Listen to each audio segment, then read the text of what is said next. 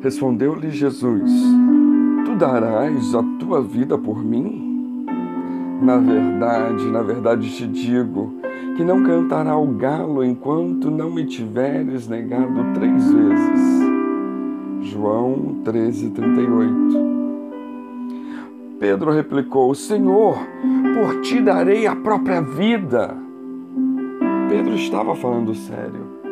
Pedro faria qualquer coisa por Jesus inclusive sacrificar a própria vida. Porém, Jesus conhecia melhor a Pedro do que ele próprio se conhecia. Então Jesus o avisa: Ah, Pedro, em verdade te digo que antes que o galo cante três vezes tu me negarás. E o final da história, todos nós já conhecemos. Pedro negou vergonhosamente ao Senhor por três vezes.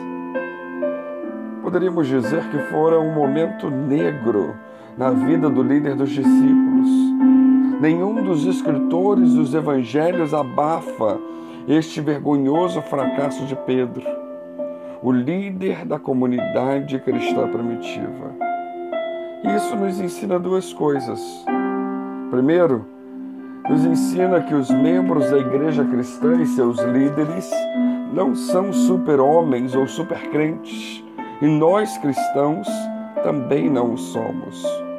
Ao contrário, somos frágeis, estamos sujeitos a tentações e ao fracasso. Não é isso que Paulo nos exorta em 1 Coríntios 10, 12, quando ele diz: Aquele, pois, que cuida estar de pé, olhe para que não caia. E segundo, nós aprendemos que os membros da Igreja do Senhor Jesus Cristo e seus líderes dependem da graça de Deus. Não dependem das suas próprias forças ou dos seus méritos pessoais. A igreja primitiva não questionou a liderança de Pedro, mesmo sabendo que tropeçara em sua fidelidade a Cristo, pois ela sabia que todo homem depende da graça de Deus. E Pedro, que errara, mas havia se arrependido, e Deus o perdoara e o levantara como vaso precioso nas mãos de Deus para abrir a porta do Evangelho, primeiro para os judeus e depois para os gentios. Irmãos, Jesus não rejeitou a Pedro, ao contrário, antes o tirou do estado em que se encontrava após o seu fracasso e o animou para pastorear a sua igreja. Não é esse o relato de João 21? E ainda, mais tarde, como nos conta a história, o apóstolo Pedro efetivamente deu a sua vida por Jesus.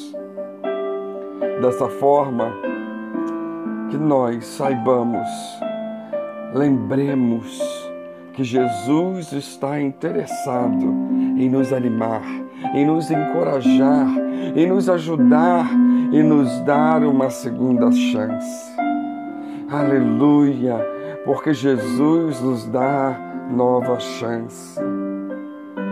Que nós vivamos fielmente e que venhamos a amar uns aos outros e a compreender, perdoar e dar também uma nova chance àqueles que por qualquer razão tenham caído ou fracassado.